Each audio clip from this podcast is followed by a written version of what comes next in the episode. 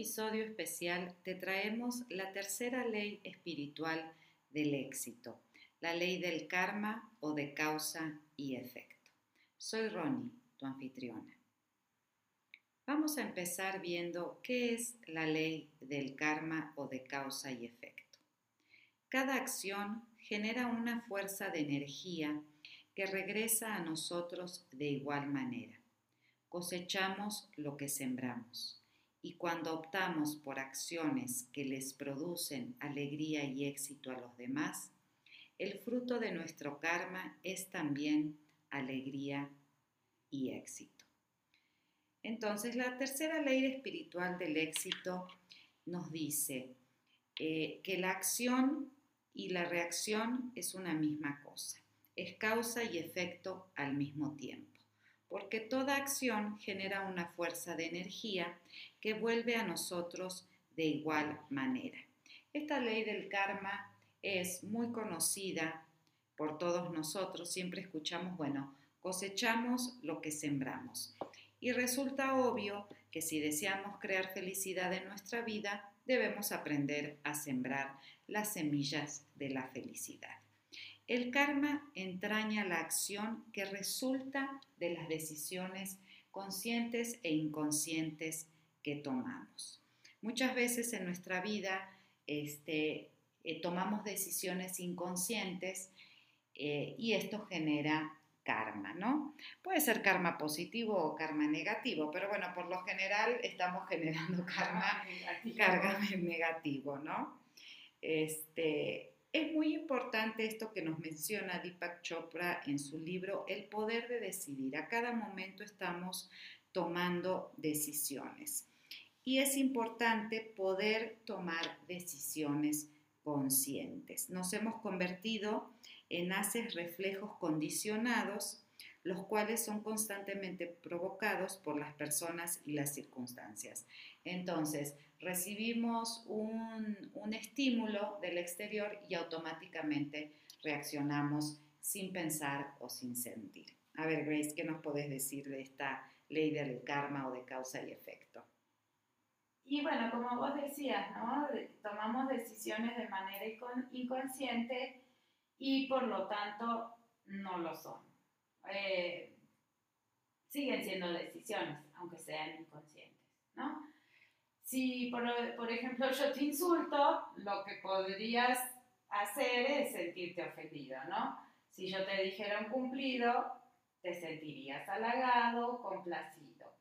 Pero sigue siendo una decisión es mi decisión, pero ya lo hacemos automáticamente. Si yo te insulto, vas a reaccionar. Y ahí se genera, ponemos la rueda del karma en acción. Si te doy un cumplido, te vas a sentir halagado. Pero ya es como algo inconsciente, porque si vos me insultás y yo decido conscientemente no reaccionar, mi decisión va a ser no reaccionar. Y ahí paro el karma. Punto para mí y para el que me insulta. Claro, porque no solo eh, generamos karma nosotros, sino que hacemos que el otro genere, genere karma. Genere karma. Entonces, si yo no reacciono y volvemos atrás, ¿no? No reaccionar. Estarse ecuánime, no juzgar, porque bueno, no me lo tomo personal, estará mal esa persona que me insultó en ese momento, pero bueno, es difícil no reaccionar, porque ya es algo que lo traemos inconsciente. Claro. pican y saltamos el toque. Sí, vivimos este, en modo robot, ¿no? Totalmente condicionados por los estímulos que están en el exterior. Incluso este Chopra menciona en su libro el famoso condicionamiento de Pavlov, ¿no? Somos como el perrito de Pavlov que toca la campanita y, empezamos a salivar, tenemos hambre. Claro. Entonces, bueno, es, mi decisión, sigue siendo mi decisión, así sea inconsciente o consciente.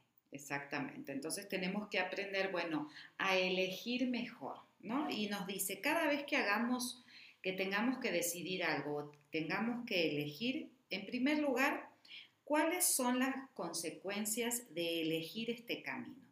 Y nos dice que el corazón nos los dirá inmediatamente. En segundo lugar, la siguiente pregunta. ¿Traerá esta decisión que estoy tomando felicidad para mí y para quienes me rodean?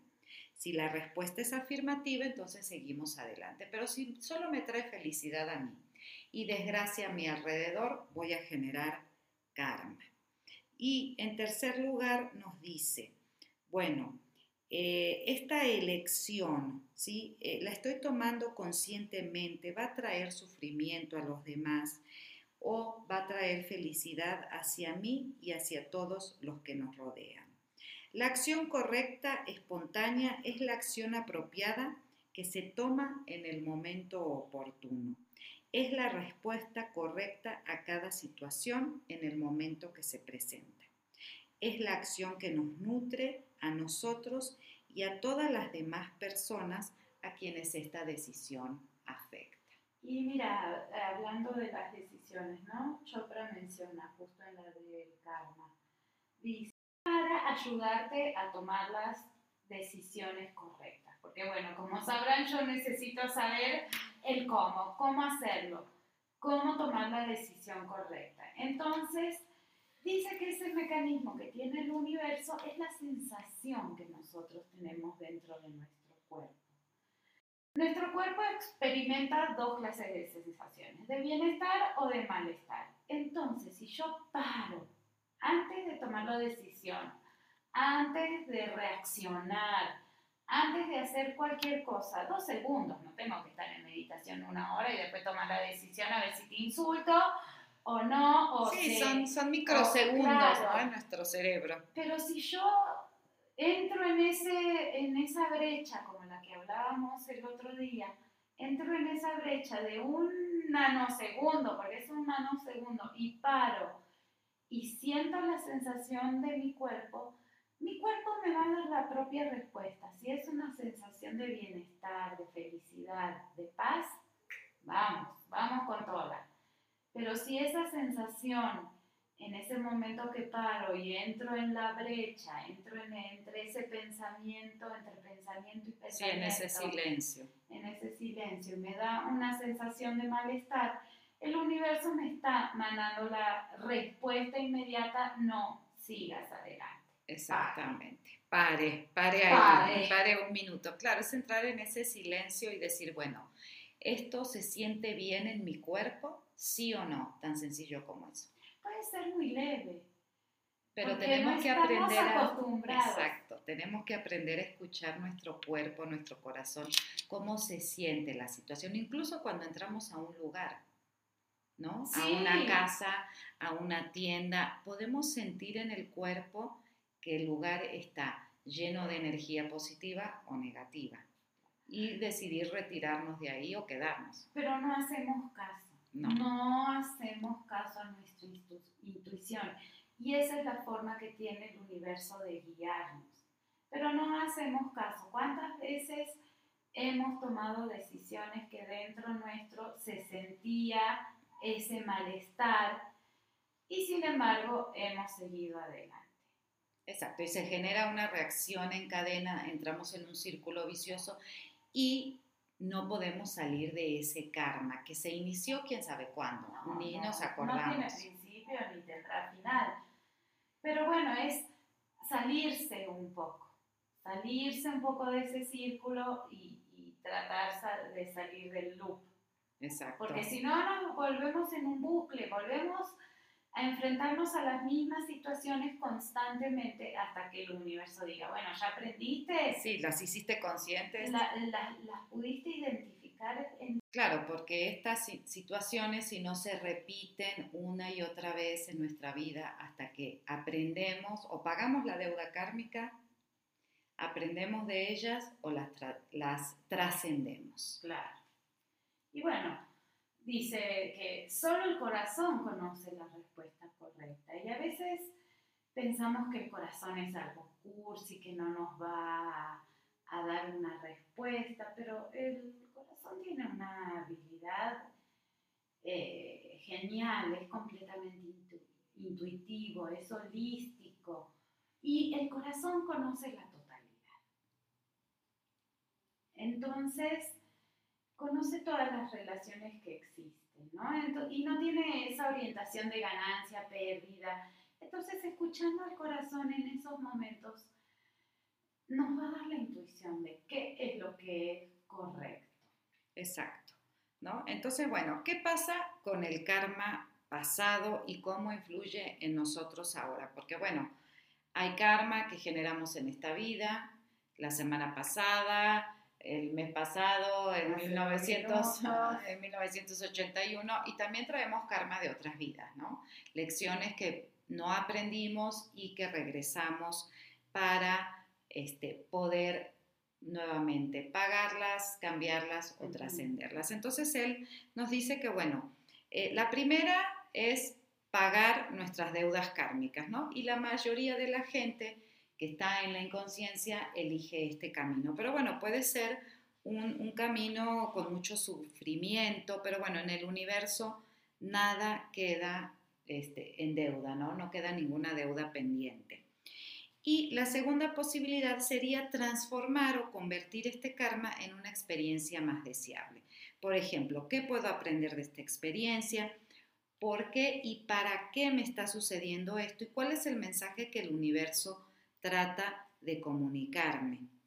Y la tercera sería, bueno, enfrentar este karma y trascenderlo, que es lo más elevado y lo más difícil este, en nuestra vida, ¿no? Poder trascender este karma es independizarme de él y aparte juntarlo con mi Dharma, que hablamos de los cuatro pilares del Dharma, en un episodio lo pueden escuchar, y entonces eh, dice que trascender este, este karma es entrar en ese flujo, en esa conciencia, en ese espacio entre un pensamiento y otro, llevar nuestro trapo sucio y lavarlo en esa corriente, ¿no? Entonces, eso sería trascenderlo. Trascenderlo no significa vivirlo, eso sería pagar la deuda, la deuda kármica.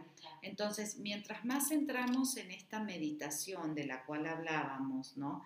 que es ese espacio entre un pensamiento y, otro, poder llevar ese, ese, karma, ese trapo sucio para que eh, la corriente divina lo limpie.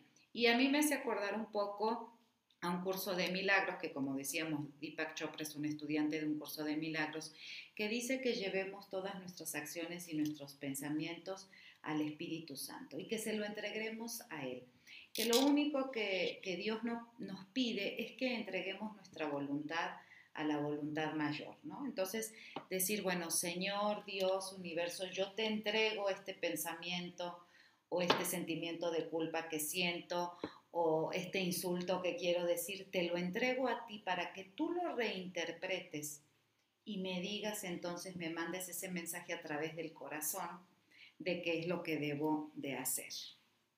No sé, Grace, si quieres agregar algo a esto. Bueno, ah, eh, hablando de, del karma, ¿no? Dice que todas las acciones son episodios kármicos. Tomarme una taza de café, bañarme, es todo un episodio kármico, porque estas acciones generan memoria. La memoria tiene la habilidad o el potencial de generar deseo. Y el deseo genera otra vez una acción. Y él dice que el software operacional de, nuestra alma es el karma, memoria y deseo.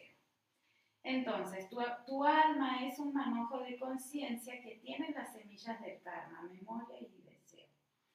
Tomar conciencia de estas semillas de manifestación te conviertes en un generador consciente de la realidad, ¿no? Tenemos que, y hablamos siempre de lo mismo.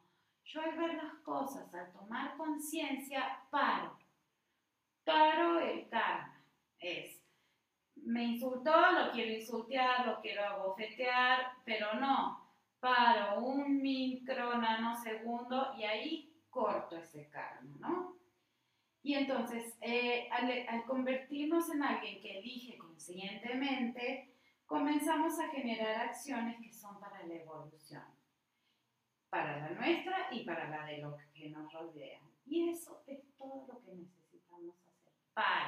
Pare. Pare, siempre.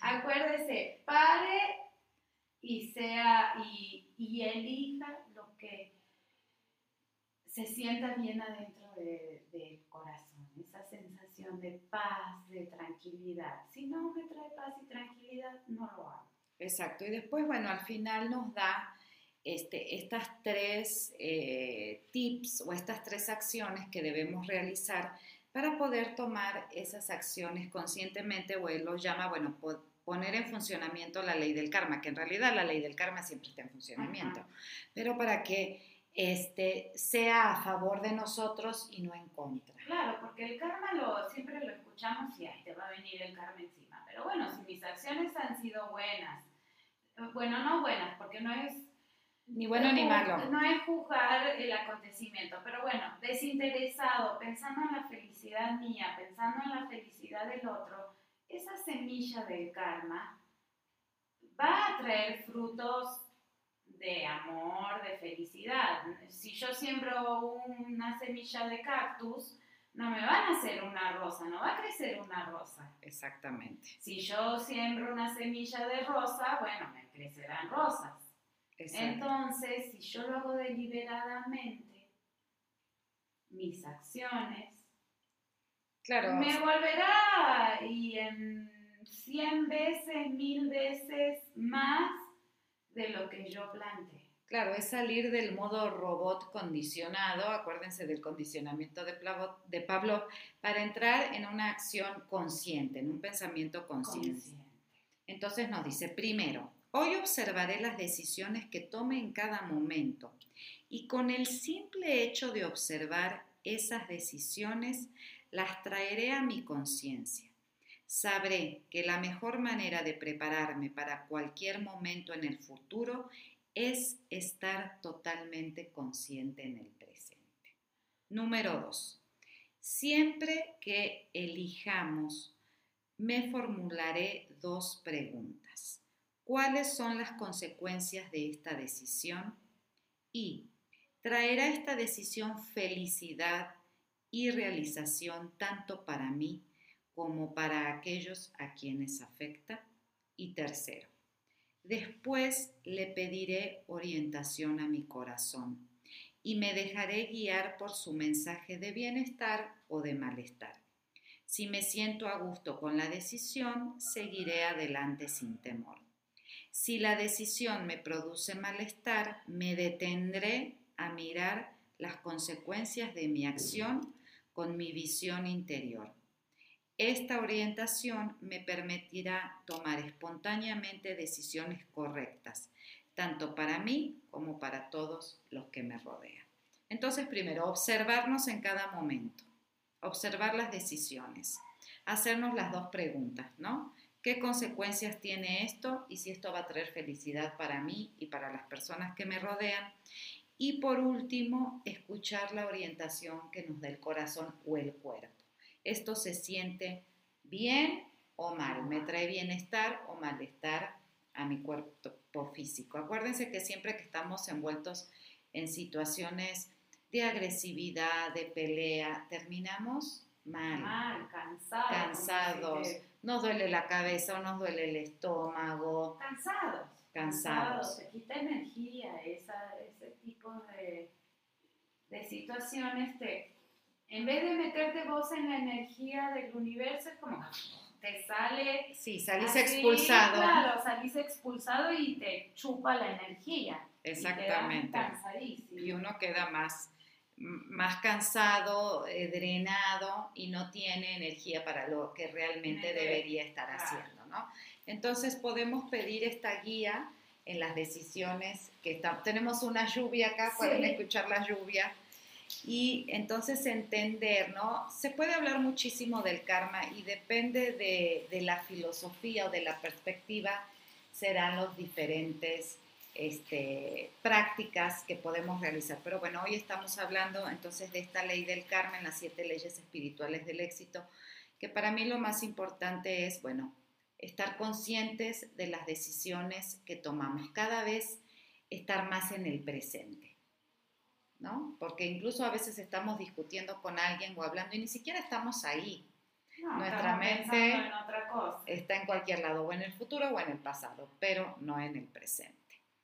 Bueno, entonces este es nuestro pequeño episodio especial y en el próximo episodio entonces hablaremos de la ley número 4, la ley del menor esfuerzo. Ay, esa me encanta. Esa, esa es buenísima. A mí también creo que es una de las que más me gusta. Así que no se pierda nuestro próximo episodio. Les agradecemos mucho eh, por habernos escuchado y nos vemos hasta la próxima. Chao, chao.